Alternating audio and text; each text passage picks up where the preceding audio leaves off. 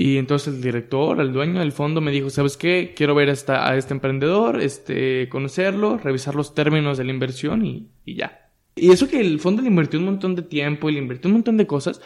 Y llegué, me senté y recuerdo que era una mesa en las oficinas de este fondo, unas 6, 7 personas. El director y el dueño del fondo estaban en la cabecera. Y lo primero que me pregunta, antes de saludarme, me pregunta, ¿cuántos años tienes? Y le digo, tengo 16 años. Su respuesta fue, no le voy a dar mi dinero a un mocoso de 16 años. Se paró y se fue. Sabemos que el aprendizaje te vuelve inmortal.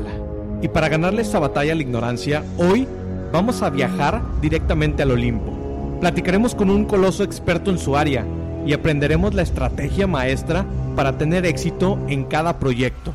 Estos secretos son para ti, que quieres dejar un legado en este mundo. Yo soy Raúl Muñoz. Bienvenidos al podcast Titanes.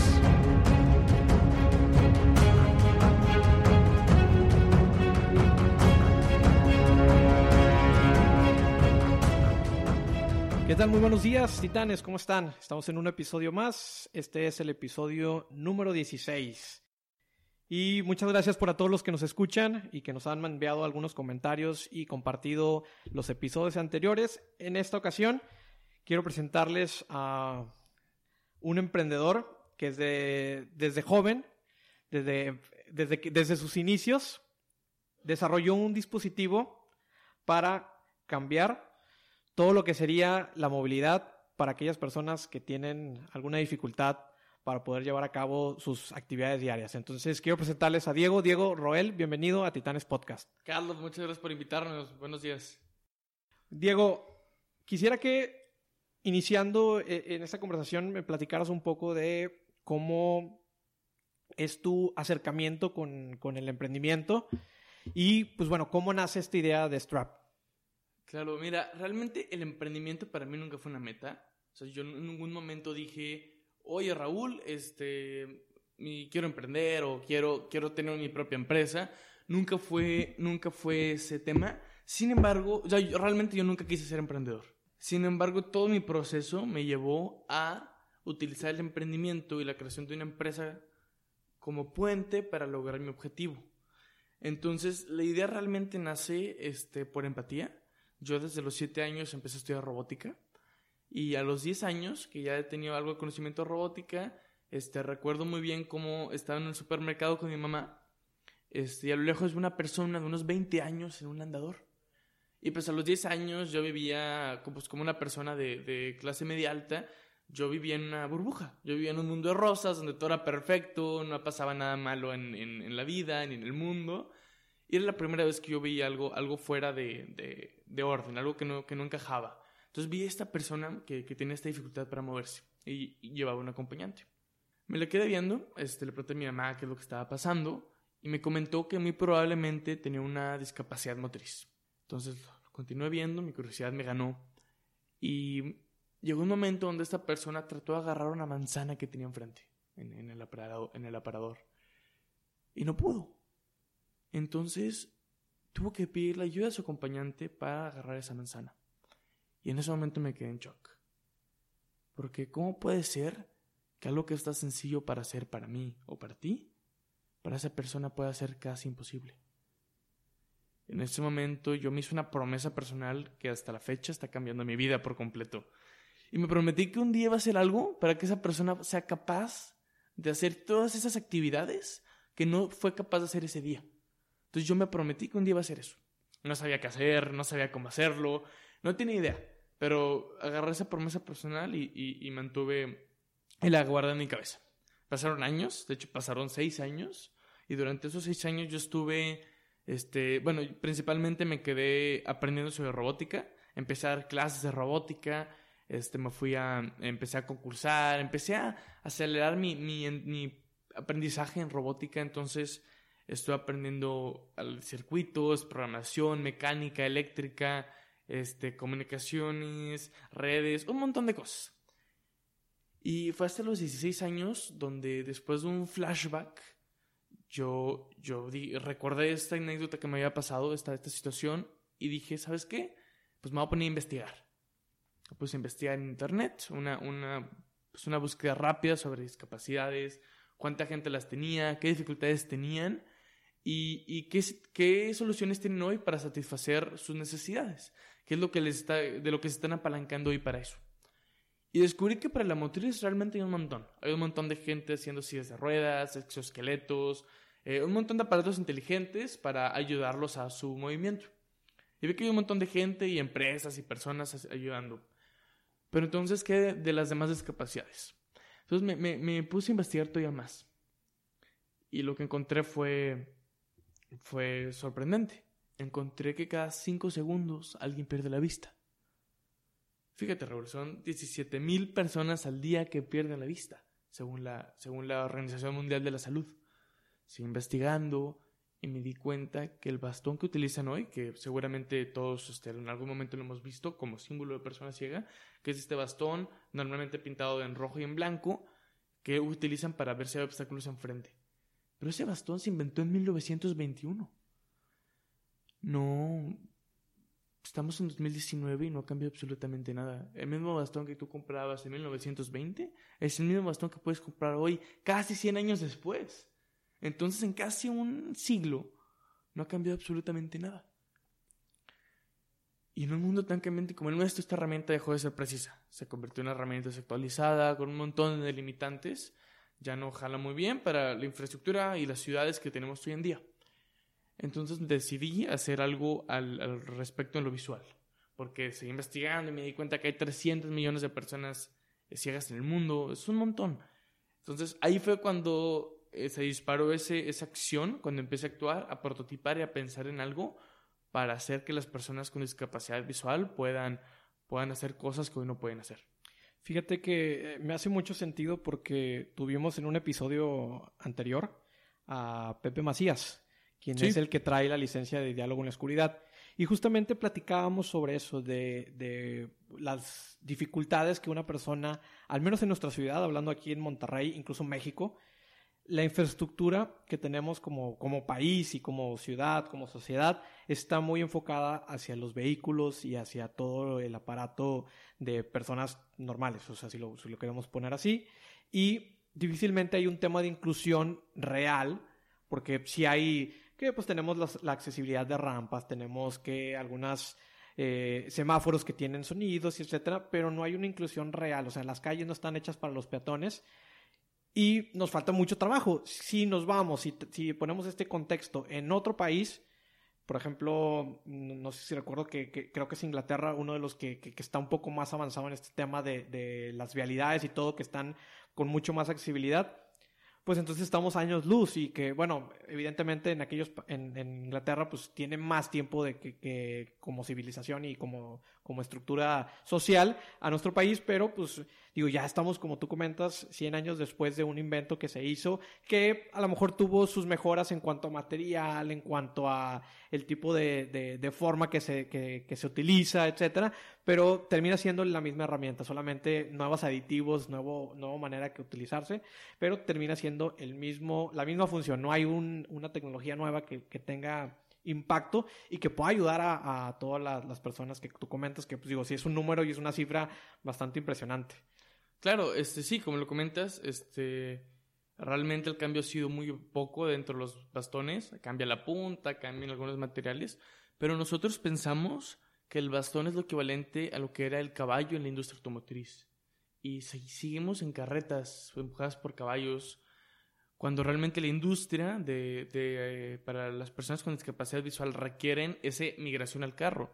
O sea, ¿por qué si tu computadora, tu celular, inclusive tu ropa ha cambiado, cambia cada año? Porque esto no lo ha hecho y es necesario este cambio tan evidente. Y lo que comentas de las ciudades es súper interesante.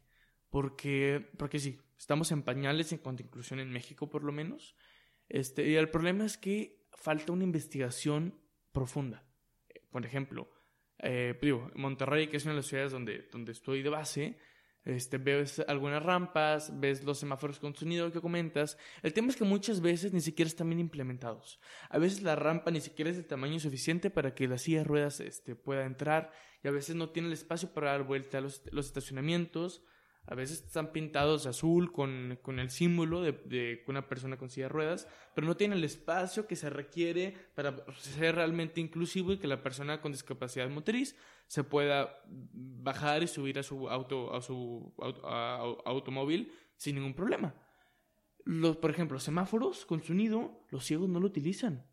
Lo primero que te enseñan cuando como estás como persona ciega es nunca cruces la calle por medio del sonido del semáforo. Nunca. Es más, es, es, es, peor porque los distrae.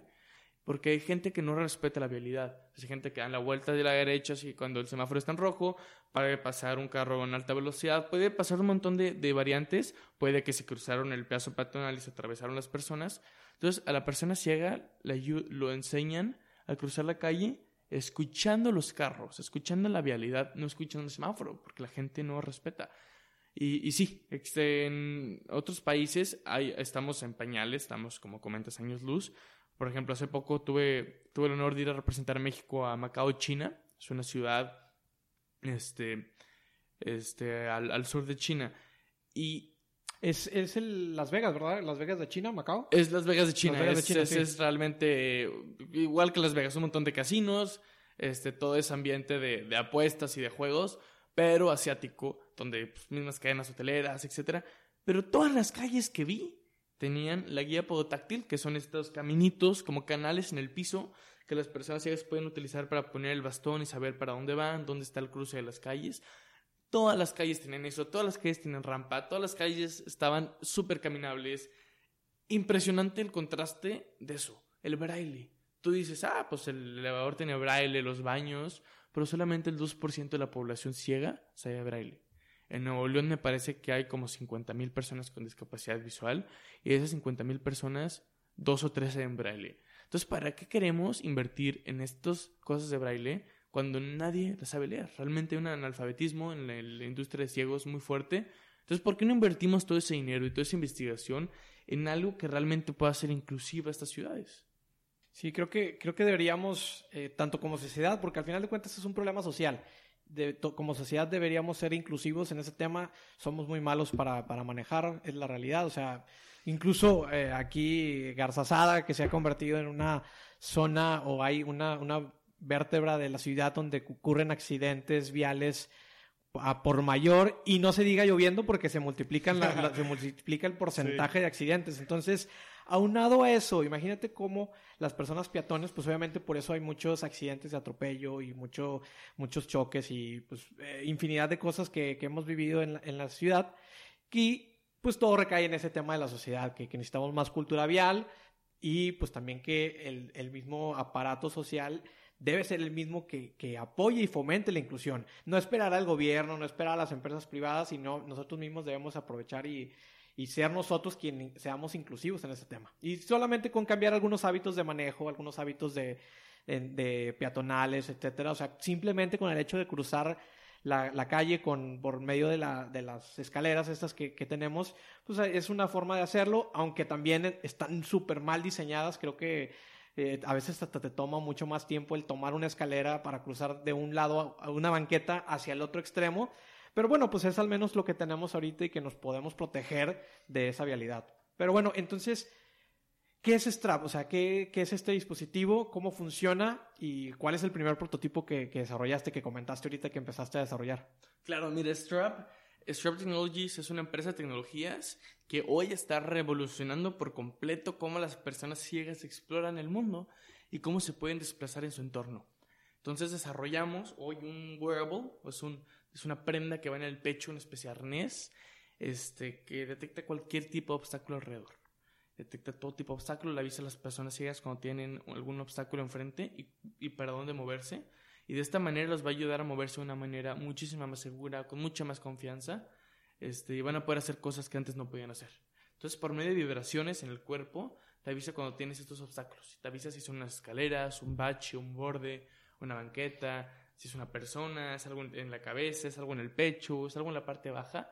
Entonces, así estamos haciendo que personas ciegas, como por ejemplo atletas, puedan correr, regresar a correr, y entrenar. Estamos trabajando con un atleta ciego para, para que corra medio maratón, si, principios del siguiente año. Entonces, que estamos haciendo, generando toda esta infraestructura en este dispositivo para permitirle a las personas ciegas tener las mismas capacidades y ser capaces de hacer las mismas cosas que tú y que yo que no tenemos discapacidad. Órale. Y ya has hecho pruebas, entonces ya tienes un dispositivo y este prototipo ya has hecho pruebas. ¿Cómo te ha ido con las pruebas? Y sobre todo me interesa saber cuál es el sentimiento de las personas que utilizan el dispositivo. O sea, ¿qué, qué, qué porque también el traer un bastón, eh, una de sus manos pues obviamente está inhabilitada, porque al final de cuentas tienes que estar ya sea con una con el bastón y con la otra mano detectando, detectando las zonas y las superficies donde estás, o sea, paredes, ya sea semáforos, ya sea un árbol, etcétera. Entonces, ¿Cuál es ese sentimiento de las personas que han utilizado este, este dispositivo? ¿Alguna anécdota que recuerdas que nos puedas compartir? Sí, claro. Este, Sí, ya hemos hecho más de 300 personas, 300 pruebas con, con 300 diferentes personas con discapacidad visual, otras tantas con algunas personas que, que, tienen alguna, algún porcentaje de visión. Es de todo, atletas, estudiantes, este, personas que trabajan en oficina, que trabajan en fábricas, en plantas. Eh, hemos hecho pruebas de todo con el fin de validar el producto porque ya estamos ahorita entrando en un proceso de comercialización. Entonces estamos, estamos dedicándonos ahorita en cumplir con las certificaciones, cumplir con los modelos legales, cumplir con las distribuciones, toda esa infraestructura para poder salir al mercado este, la primera mitad del siguiente año. Y, y bueno, dentro de estas 300 pruebas, este, recuerdo muchísimo una este, de un chavo que se llama Víctor. Víctor me parece que perdió la vista cuando tenía como 12, 13 años, este, por completo. Un día perdió la vista, este, y y bueno, tiene este, asistencia de algunos familiares este, en su día a día para seguir sus cosas. Creo que Víctor está estudiando. Y, bueno, yo lo conocí en un evento, era un evento, era una feria gigantesca. Y este, 15 mil personas en la feria en Guadalajara. Eh, Víctor lo vi a lo lejos con un bastón y dije, de aquí soy, fui, lo, lo, lo abordé. Y a las personas que llegas, pues les digo, oye, pues, ¿qué te cuento? Traigo, esta, traigo una cosa, por favor, pruébatela y dime qué opinas. Y, y se lo probó. Y Víctor fue capaz de moverse en este evento de más de 15 mil personas como si nada. Como cualquier otra persona.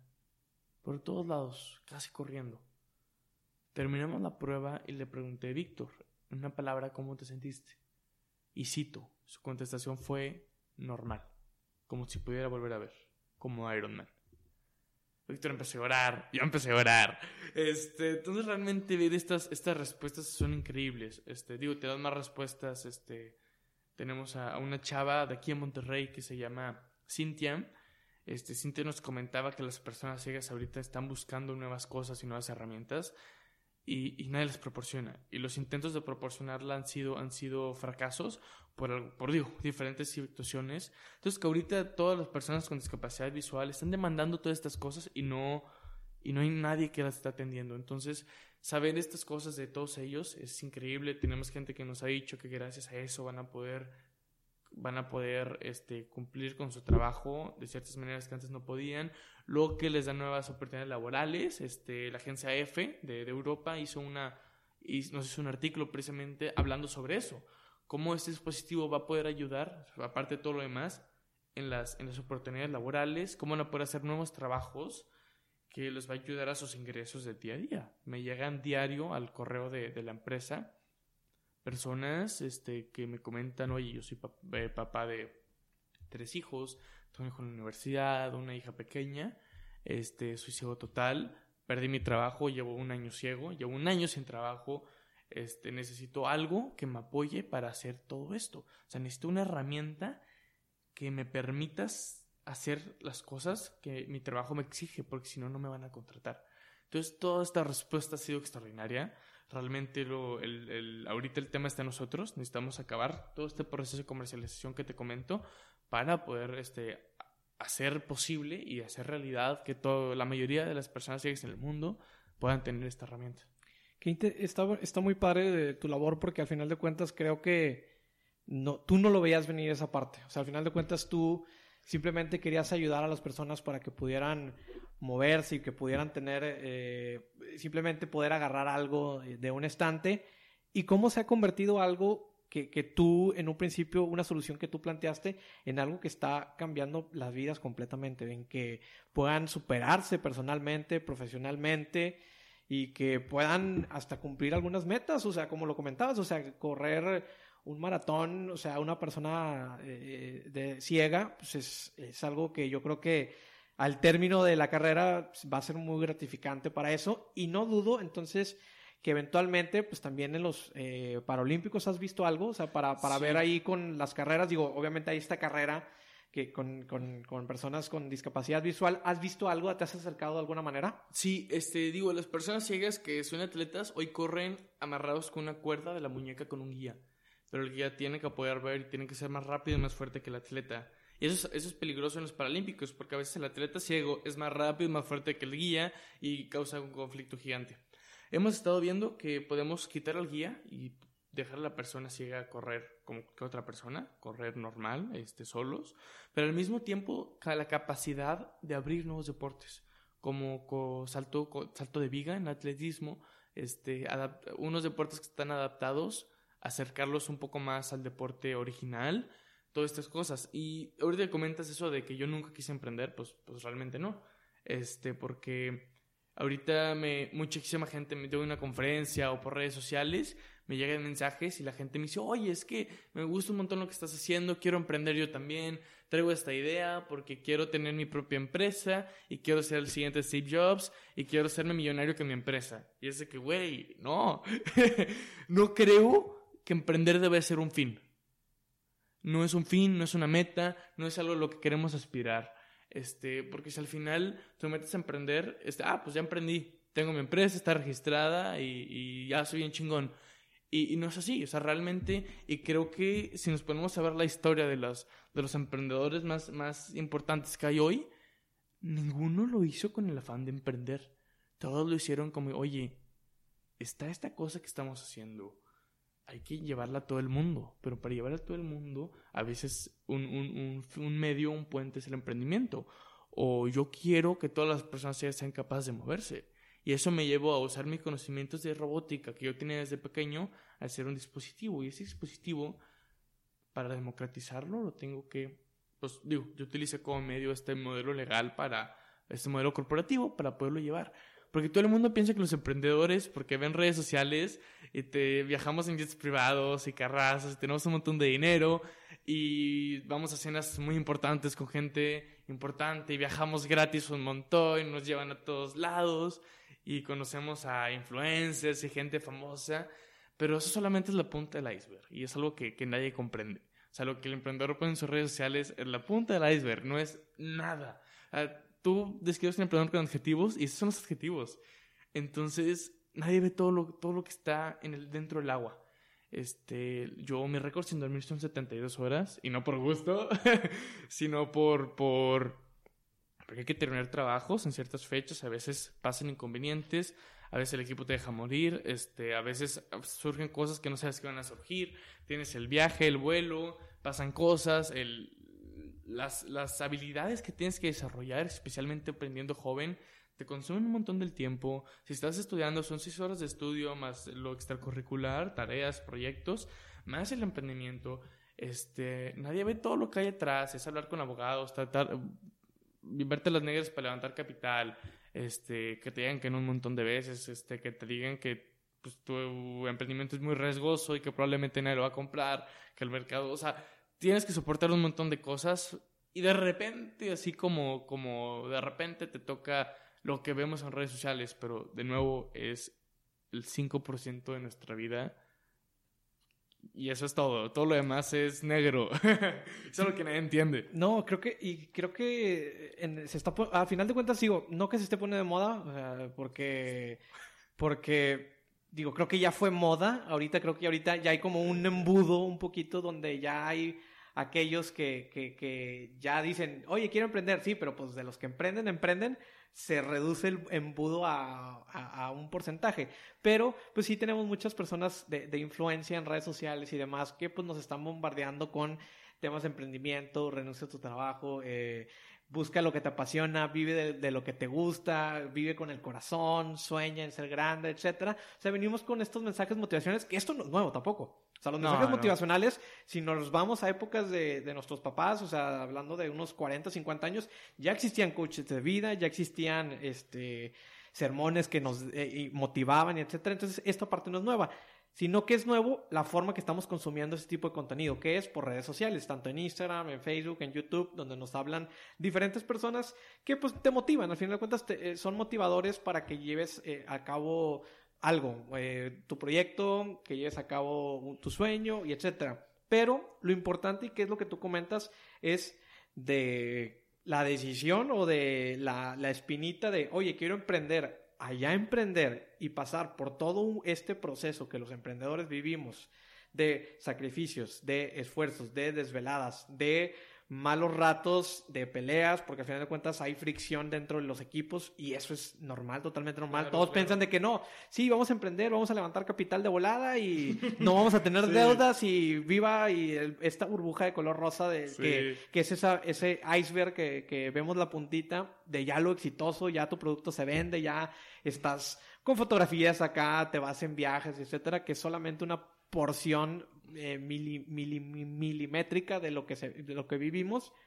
Y todo eso de atrás, pues nadie lo ve. O sea, todo ese esfuerzo, todo ese sacrificio que comentas, pues nadie lo ve. Y, creo que está muy satanizado todo ese tema de, de, de, oye, pues es que si no eres, si no eres exitoso y si no tienes estos eh, lujos, si no tienes este dinero y etcétera, no, no, tu emprendimiento no funciona. Y no, la realidad es que pues cada, cada uno tiene su momento, cada uno tiene su proceso y a eso quiero ir con esta siguiente, siguiente parte de, de tu edad. O sea, al final de cuentas eh, es un tema que cae. ¿Por qué? Porque pues evidentemente pues eres, estás muy chavo para, para estar jugando a, en este ambiente de emprendimiento donde pues obviamente para que te presten créditos, para que te den dinero, pues, te piden que seas mayor de edad. Evidentemente, si no, necesitas un aval. Y para conseguir un aval es, oye, pues tu papá, oye, que un tío, tu padrino, un, amigo. O sea, es todo, todo, todo un tema. Conseguir un aval es un tema. Si de por sí para personas adultas conseguir un aval es también un tema, no me imagino la, fría que ha de ser para, para, eh, para ti, que obviamente todavía no, todavía no cumples la mayoría de edad. Entonces, cuéntame qué ha sido ese impedimento de que, o sea, los, las dos caras, ¿no? ¿En qué te ha ayudado el que eh, desde niño hayas empezado y hayas emprendido y en qué manera te ha afectado el que también hayas empezado muy chavo. O sea, ¿cuáles han sido esos obstáculos que has tenido que pasar? Sí, este, este es un tema súper interesante. Yo fundé la empresa cuando yo tenía 16 años. Ahorita tengo 17, voy a cumplir 18 el 29 de agosto de este año, entonces ya estoy a, a nada de, a días contados de cumplir la mayoría de edad. Este, y si ha sido, ah, como dices, tiene dos caras de la moneda. Uno es bueno, tiene sus ventajas, sus contras. Y como ventajas me ayuda un montón el, yo creo que el exposure. Todo, todo lo que, bueno, al final de cuentas, como comentas, este, un emprendedor tan joven no es muy común y a la gente le llama la atención. Y, creo que me ayuda un poco para apalancarme de algunas oportunidades que de gente que me vio en algún medio de prensa, este, digo, este, Forbes, Entrepreneur, Reforma, este, medios estadounidenses, CNN, medios europeos, han, cubierto la empresa, entonces a veces, gracias a, mi edad, algunas, entonces a veces nos han dado ciertas oportunidades que han sido, han sido interesantes, pero por el otro lado está el, el están varias cosas, está el, el que para un inversionista serio, la edad de repente puede ser un, un, contra, este, en México empecé a levantar capital con fondos y, y la primera vez que me senté con un fondo, digo, hay primero todo un proceso eh, remoto donde está, analizan startups, si les gustó, pasamos a un, a un proceso de diligencia donde tenemos que dar ciertos documentos para asegurar que todo esté en orden con la estructura legal, que la, la, todas las finanzas esté bien y luego se hace un análisis de mercado, un análisis de rentabilidad, finanzas, posibles ventas, lo legal, patentes, propiedad intelectual, todo. Oye, ahí uh, un paréntesis quisiera hacer. Toda esa parte, digo, obviamente tú traes un background de robótica, sistemas, hardware, software, etcétera. Toda esta parte que comentas de, oye, finanzas, eh, de contabilidad, etcétera, todo esto, ¿lo tuviste que aprender o te asesoraste con alguien o de plano te metiste y... Eh, eh, Esa es parte del tema que te comento, o sea, me tocaba después de clases sentarme, después de clases tenían que hacer cosas de tareas, así después trabajar sobre Strap, sobre lo que estábamos haciendo en ese momento, y al final del día, te estoy hablando de 12, 1 de la mañana, empezar a aprender qué onda con los impuestos, qué onda con las finanzas, cómo funciona la propiedad intelectual, y claro que al mismo tiempo nos estuvimos este, este, buscando mentores, buscando advisors, creo que ahorita tenemos una, una mesa de advisors muy fuerte, de, de gente muy capacitada, y ahorita nos apoyan un montón, pero al principio nadie te ayuda, nadie, nadie pues están viendo a ver qué pasa. Okay, este, ¿y qué te estaba diciendo? Ah, bueno, siguiendo con, siguiendo con, esa parte de, de, que empezaste a reunir, o sea, en esta convocatoria cuando empiezas a, levantar, ah, que pides un fondo, o sea, empiezas a levantar todos estos documentos que te piden y es, digo, es, son rubros, no, la verdad, de repente son listas muy grandes. Sí, muy grandes, o sea, entonces, digo, ya que cumples con todos estos requisitos, bueno, ahora sí, ¿qué, qué viene? ¿Qué es en el siguiente? Los cumplí y tanto que los analistas me dijeron, oye, pasaste esto súper bien, la empresa es muy, muy sólida, muy fuerte, es, se ve rentable, digo, hay ciertos riesgos como en todos lados, pero pero la ganancia puede ser puede, el, la ganancia puede ser muy grande y entonces el director, el dueño del fondo me dijo, ¿sabes qué? Quiero ver a, este emprendedor, este, conocerlo, revisar los términos de la inversión y, y ya. Pero... Pues, pero, siempre hay un pero. Después de, después oye, fíjate, es, algo muy real. Cuando tienes como que todo, que tú dices, no, me va a ir súper bien, no sé qué, ya tengo todo, ya todos me aprobaron, me dijeron que sí, bla, bla, bla. Pero. Sí, y eso que el fondo le invirtió un montón de tiempo y le invirtió un montón de cosas. Y llegué, me senté y recuerdo que era una mesa en las oficinas de este fondo, unas 6, 7 personas. El director y el dueño del fondo estaban en la cabecera. Y lo primero que me pregunta, antes de saludarme, me pregunta, ¿cuántos años tienes? Y le digo, tengo 16 años. Su respuesta fue, no le voy a dar mi dinero a un mocoso de 16 años. ¿Tal cual o...? Bueno, cual, cito. Ok. Lo cito. Se paró y se fue. Esa fue la primera junta para levantar capital que tuve. Oye, ¿qué, sentiste? cuál fue tu sentimiento en ese momento? Sentí un montón de impotencia en ese momento porque decía, oye, la edad al final, ¿qué tiene que ver? Si yo te estoy demostrando que en papel y en datos tengo todo completamente estructurado, todo está funcionando y hay datos y evidencia que demuestran que esto puede ser un, un muy buen proyecto para invertirle y poder llegar a nuestro objetivo porque la edad al final te te, te, te, importa tanto. Entiendo que puede ser un punto, pero demasiado. Entonces, batí un montón en el área corporativa más profesional en hacerle ah, ver a la gente que no estoy jugando al emprendedor, que realmente iba en serio. Y batí un montón en eso, principalmente en lo profesional, en cómo la percepción de la gente. La percepción de la gente cuando quieres hacer negocios contigo es, cambia mucho y la edad entra en medio, pero cuando la gente nomás te quiere aplaudir y decir que pues, lo que estás haciendo es súper bueno y súper social, ayuda. Ok. Pues yo no quiero que la gente me diga que lo que estoy haciendo es súper bueno y súper chingón. Sí, no, quiero que la gente haga alianzas conmigo y me apoye en el negocio. Pero, hay otro pero. Ahí hay un lado bueno en la moneda que es emprender joven. Digo, tal vez no tan joven, pero este 19, 20 años. Porque no tienes nada mejor que hacer. estás estudiando la preparatoria, estás estudiando la universidad. Solamente te tienes que quedar a eso. Este, y em, es el momento perfecto para emprender. Porque no tienes nada que perder. No tienes absolutamente nada que puedas perder. La mayoría de esa edad no tiene muchas cuentas que pagar, son mínimas, no tiene familia que mantener, este, no puedes perder una casa porque probablemente no la tienes. bueno, yo no, pero este, tienes muy poco que perder. Entonces tienes todo el tiempo del mundo, este, no, no tienes tantos problemas, es un montón de energía para hacerlo, tienes toda esa visión, todo ese, todo eso que tiene un, un joven, este, de esa edad entonces, emprender en ese momento es lo mejor, porque si la riegas, la cagas, este, todo se fue al fracaso, quebraste, no hay problema, porque sigues joven y todavía tienes esa facilidad de regarla tres, cuatro veces hasta los treinta y tantos años. Y ya, si todo fue, pues puedes agarrarte un plan B temporal para después volver a despegar. Pero es la etapa perfecta para, para emprender. Entonces, si quieres emprenderlo una vez, no te esperes. Mucha gente me dice, oye, es que este, sigo en la universidad, este, no tengo tiempo, de que, güey, sí tienes tiempo. el problema es que decides hacer con tu tiempo y que a qué le das más prioridad. A veces damos más prioridad al ocio o, o, preferimos ese placer temporal o ese placer instantáneo a este, este, este camino. Que al final este camino lo tienes que comenzar con un montón de motivación, un montón de ganas. Y creo que cuando estamos más jóvenes es más fácil agarrar esa motivación, esas ganas, esa energía de cumplir tu misión. Y después empiezas a ese declive de emocional de emprendedor, donde, donde todo el mundo te dice que no y no duermes y tienes un montón de trabajo. Y ahí entra la disciplina, que es cuando, cuando tienes que pararte a, a chambear y a acabar todo lo que tienes que hacer. Entonces creo que de, de jóvenes es cuando mejor hay que emprender y es algo muy bueno ser joven y ser joven emprendedor.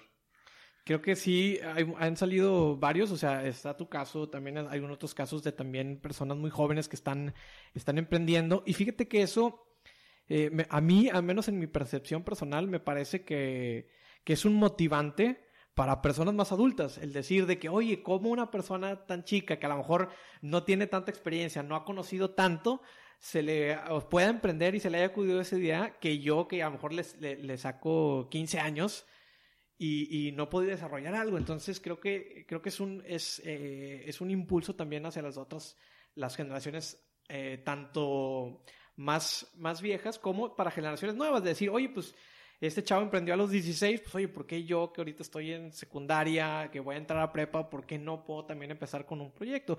Y como puedes empezar a- con una mínima escala de, de algo, o sea, no tiene que ser a lo mejor algo muy tecnológico y muy innovador, Definitivamente. pero pues eh, empezar este camino y este aprendizaje, porque al final de cuentas todo es aprendizaje. Entonces, este aprendizaje que tengas desde, desde que empiezas, pues te va a llevar a muchas cosas. O sea, por ejemplo, esta, este tema de contabilidad, este tema de impuestos, estos son temas que no te enseñan en la escuela, que no hubieras aprendido. No, nada dentro del mundo del emprendimiento te enseñan en la escuela. Al contrario, creo que muchas veces te enseñan lo opuesto. No que esté malo que enseñen en la escuela, sino que muchas veces el emprendedor necesita escuchar completamente lo contrario. Este, eh, especialmente a veces los maestros, este, no, no apoyan en este proceso, no como emprendedor, sino en este proceso eh, de crecimiento y de desarrollo para el alumno.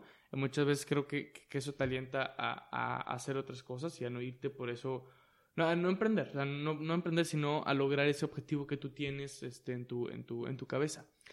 Y un tema con los adultos, que, es un tema interesante. Yo, yo siempre digo e invito a la gente que piensen esas cosas como si fueran un niño de 10 años. Porque, por ejemplo, mi hermanito tiene 9 años. Quiere ser vaquero, quiere ser futbolista de soccer, futbolista de fútbol americano profesional, quiere ser policía, bombero, quiere ser todo. Y dices, ah, pues qué bien chistoso y qué padre, pero lo que más me asombra es que genuinamente cree que lo puede hacer. Y le pregunto, oye, pero ¿cómo lo vas a hacer con el tiempo? ¿Y qué pasa si tienes dos partidos el mismo día? Y para todo tiene una solución. Busque cómo arreglárselas y cómo ir a todos los entrenamientos, ser vaquero, eh, todo. O sea, tiene todo perfectamente planeado y genuinamente cree que lo puede lograr. Pero cuando somos adultos, bueno, yo todavía no, pero los adultos, este, muchas veces como ya pueden ver un poquito más arriba, adentro de las escaleras, pueden anticipar los riesgos y pueden anticipar algunos obstáculos. Y creo que eso a veces es un es una barrera que se suma y se hace bien grande para dar el primer paso. Pero cuando no puedes ver esos obstáculos, que no sabes que existen, yo no sabía que existían todos los obstáculos a los que me iba a meter, no sabía lo, todo el proceso que lleva llevar un celular al mercado, ya estás más para allá que para acá. Entonces ya llegaste más lejos o ya te envolviste, ya te motivaste más, ya te apalancaste de personas, ya estás, ya conociste gente en el ecosistema, ya, ya estás más involucrado, tan envuelto que ese obstáculo en ese momento es pequeño y ya no te cuesta nada darle un brinco, pero cuando ves 100 obstáculos a- adelante es más difícil que te avientes. Y mucha gente dice, oye, pues es que yo no soy nadie, o sea, yo, yo no tengo una historia acá súper motivadora, digo, yo tampoco, pero yo no me, yo no nací en la pobreza extrema y no soy adoptado y salí de la universidad. Y- sí, a veces creo que muchas personas como que quieren o necesitan esa historia trágica como para, porque obviamente las historias que, que, que son hits de cantantes, de artistas, de emprendedores, empresarios, como que siempre traen una historia muy, muy coqueta. O sea, Exacto, de, de, claro. de, no, es que sus papás eran divorciados y su mamá se murió cuando él tenía cinco años y entonces es una historia muy trágica que es lo que es, creo que Claro, dónde vas. la- las historias venden y es la realidad, o sea, es la realidad, pero mucha gente piensa que tener una historia así es un requerimiento. Y, y yo me sorprendí un montón, el pasado mes de abril fuimos a, de 2019, fuimos a, fui a la empresa, este, junto conmigo, fuimos a Macao, China, a representar a México al Global Student Entrepreneurship Award, que es este mundial de emprendedores, donde va un emprendedor de cada país, donde para estar ahí fue seleccionado, hubo toda una selección nacional. Entonces, palabras de ellos, va el mejor, em- va el mejor emprendedor de cada país, de 50 países. Eh, ok, traduciéndolo un poquito a, a términos acá coloquiales, ima- es- imaginemos que es una Copa Mundial de fútbol. Es el mundial Es el fútbol, Mundial del de fútbol. emprendimiento, de emprendimiento. exactamente. Ok. Entonces, todos los países, 50 países, un montón, y un montón de gente, todo, uno de cada país. Y platicando con los, los emprendedores, yo me quedaba asombrado, porque todos tienen una historia así. Yo, ya me había metido en el emprendimiento, ya me había metido con todo este proyecto, pero todos tenían, por ejemplo, recuerdo un montón uno de los finalistas, el Brasil, Ricardo Fuga se llama, eh, Gustavo Fuga. Tuvo una empresa que se llama For You Too. Él nació en las favelas de Brasil, en pobreza extrema. Familia de 10 hermanos. Y el papá y los 10 hermanos ahorraron toda su vida y todos sus ahorros para llevar al hermano más pequeño a la universidad, que fuera Gustavo. Le paga la universidad, batallando, seguía viviendo en las favelas de Brasil. Fue a la Universidad de Sao Paulo, se graduó con excelentes calificaciones, pero nadie lo contrataba. Entonces seguía sin conseguir un trabajo, un trabajo digno. Y todos le decían que no sabía inglés. O sea, ya, pues tienes tu título, pero oye, todos los que tienen título también saben inglés. Tú nomás tienes título. Nadie lo contrataba.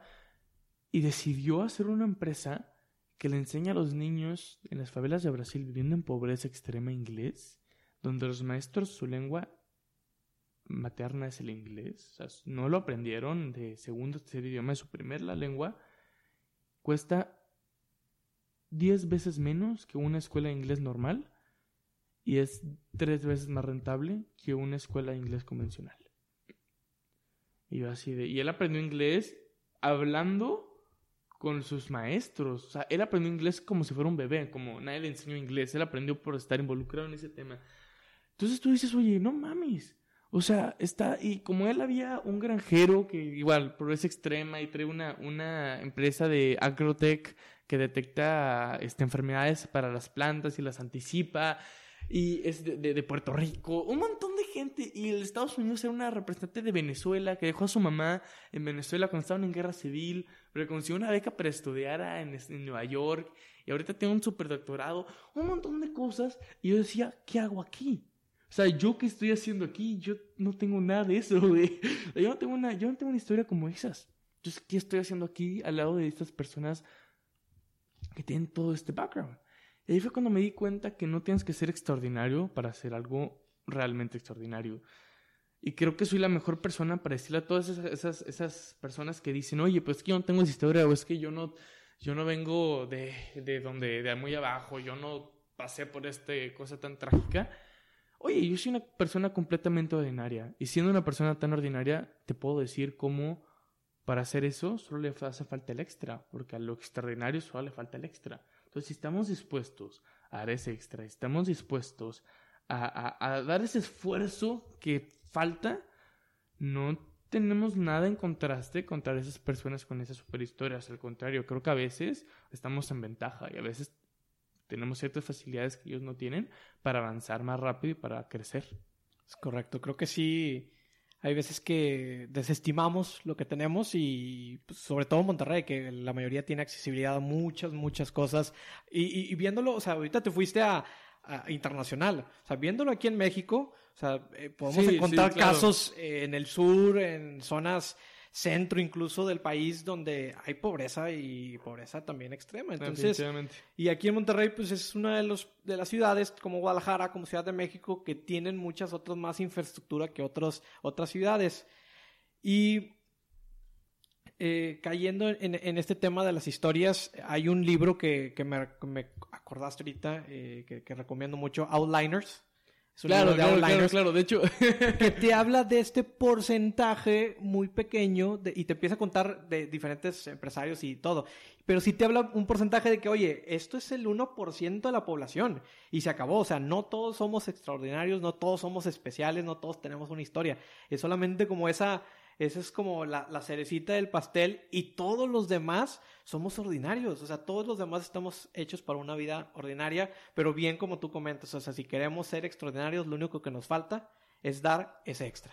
Sí, sí, sí. De hecho, en mis conferencias cito ese libro de, de Malcolm eh, Gladwell, de Outliners, porque la gente piensa que todo el mundo es bien talentoso y que Steve Jobs es súper talentoso y que este, Bill Gates también, y era un prodigio para la programación, y todo el mundo piensa que la gente chingona y que Elon Musk es un genio y tiene un talento, pero realmente lo que te dice Outliners es que es 1% talento y es 99% sudor. Y toda esta teoría que tiene Malcolm Gladwell de las 10.000 horas, que este estudio que te dice que cada, que, bueno, estudió qué tenían en común todas estas líderes mundiales en, en, en su área, Y el común denominador era que cada uno tenía más de 10.000 horas de práctica en lo que hacen.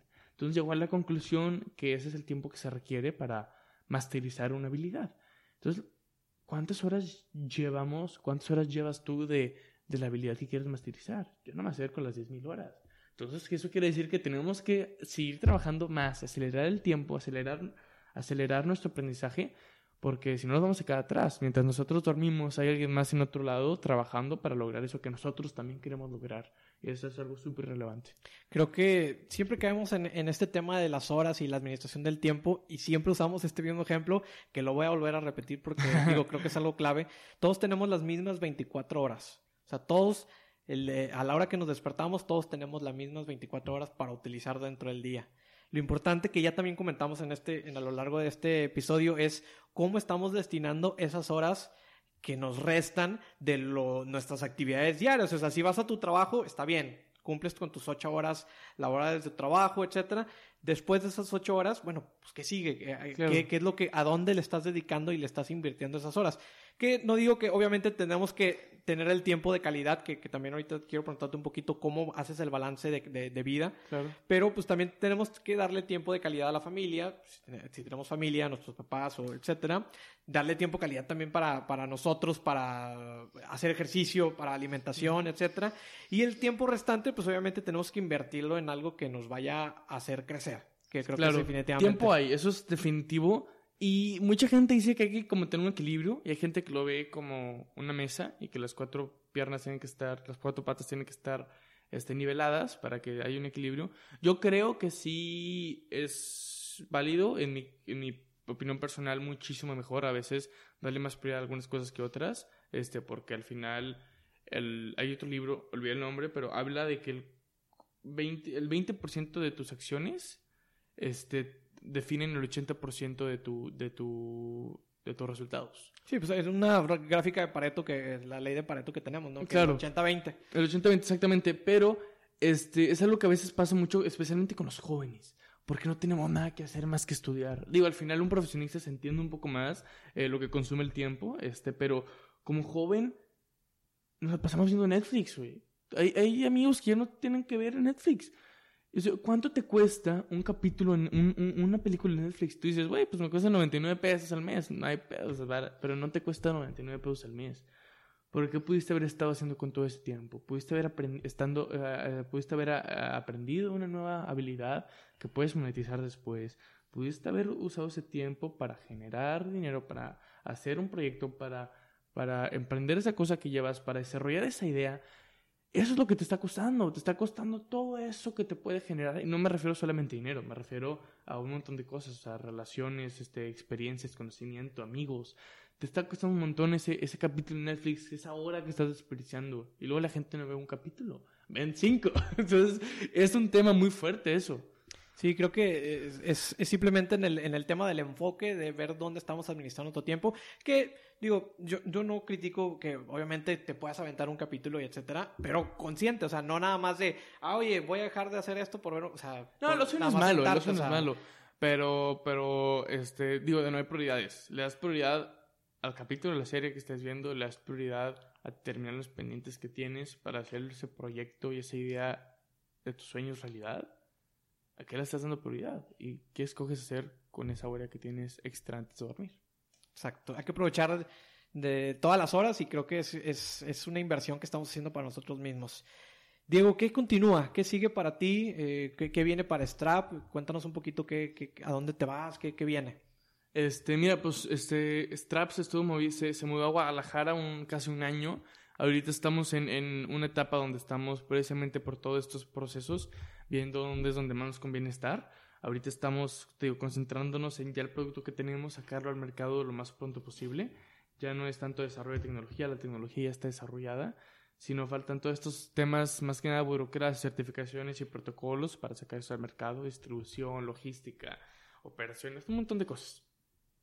Y bueno, sigue, sigue sacarse al mercado ya en los siguientes meses y después nos queremos seguir extendiendo más discapacidades.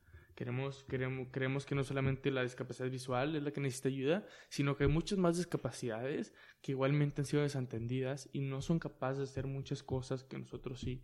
Entonces nuestra meta como empresa es hacer que todas las personas del mundo tengan acceso a una herramienta que los ayude a ser capaces de hacer las mismas cosas que cualquier otra persona. Perfecto. Y bueno, ¿dónde podemos seguir todo este, este camino tuyo? O sea, para, para poder estar al pendiente ahí para todos los que nos escuchan, que te puedan ubicar ahí en tus redes sociales o en la misma página, no sé, de, la compañía. Claro, este, la página Strap es este, strap.tech, este, strap.tsh. Esta es la página de, de, la empresa. Están mis redes sociales personales, que es diego.roel en, en Instagram. Strap.technologies completo y, ese en, en Instagram también.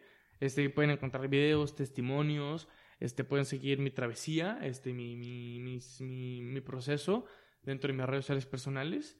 Y, y, bueno, en nuestra página de internet hay un newsletter donde te puedes suscribir y te vamos a avisar cuando salga el producto al mercado. Entonces, al estar inscrito ahí vas a ser de los primeros en saber que cuando esto está a punto de salir para que seas los primeros en ser capaz de tenerlo en tus manos. Muchas gracias. Eh, ya nada más para terminar, algún, algún consejo, algo que, que nos quieras regalar para todos los emprendedores. Digo, ya, ya hablamos de algunos, ya dimos muchos en, en dentro de, del capítulo, ya mencionaste algunos, pero no sé si hay alguno adicional que quieras comentarnos. Me gustaría recalcar en no te sientes en emprender, céntrate, en tu objetivo. Este, si te concentras en emprender, estás, eh, creo que estamos mal. Este, emprender es un puente. Creo que eso es algo de lo más relevante que puedes hacer, porque muchas veces ya teniendo una empresa, te sientas en emprender y como que te envuelves tanto en la ecosistema emprendedor que es como que, ah, es que en el emprendimiento, en el emprendimiento, en el emprendimiento, pero al final cada uno está en su carrera a su propio tiempo, este, y necesita cosas diferentes. Entonces creo que eso es, es muy relevante, que la gente no, no se centre en emprender, se centre en su objetivo como empresa. Sí, creo que es importante que se centren en la necesidad que están atendiendo y cómo van a solucionar en el cliente, que al final de cuentas el cliente puede ser de mil formas, la, persona que esté del otro lado y que esté recibiendo ese beneficio de, de, lo que nosotros estamos creando.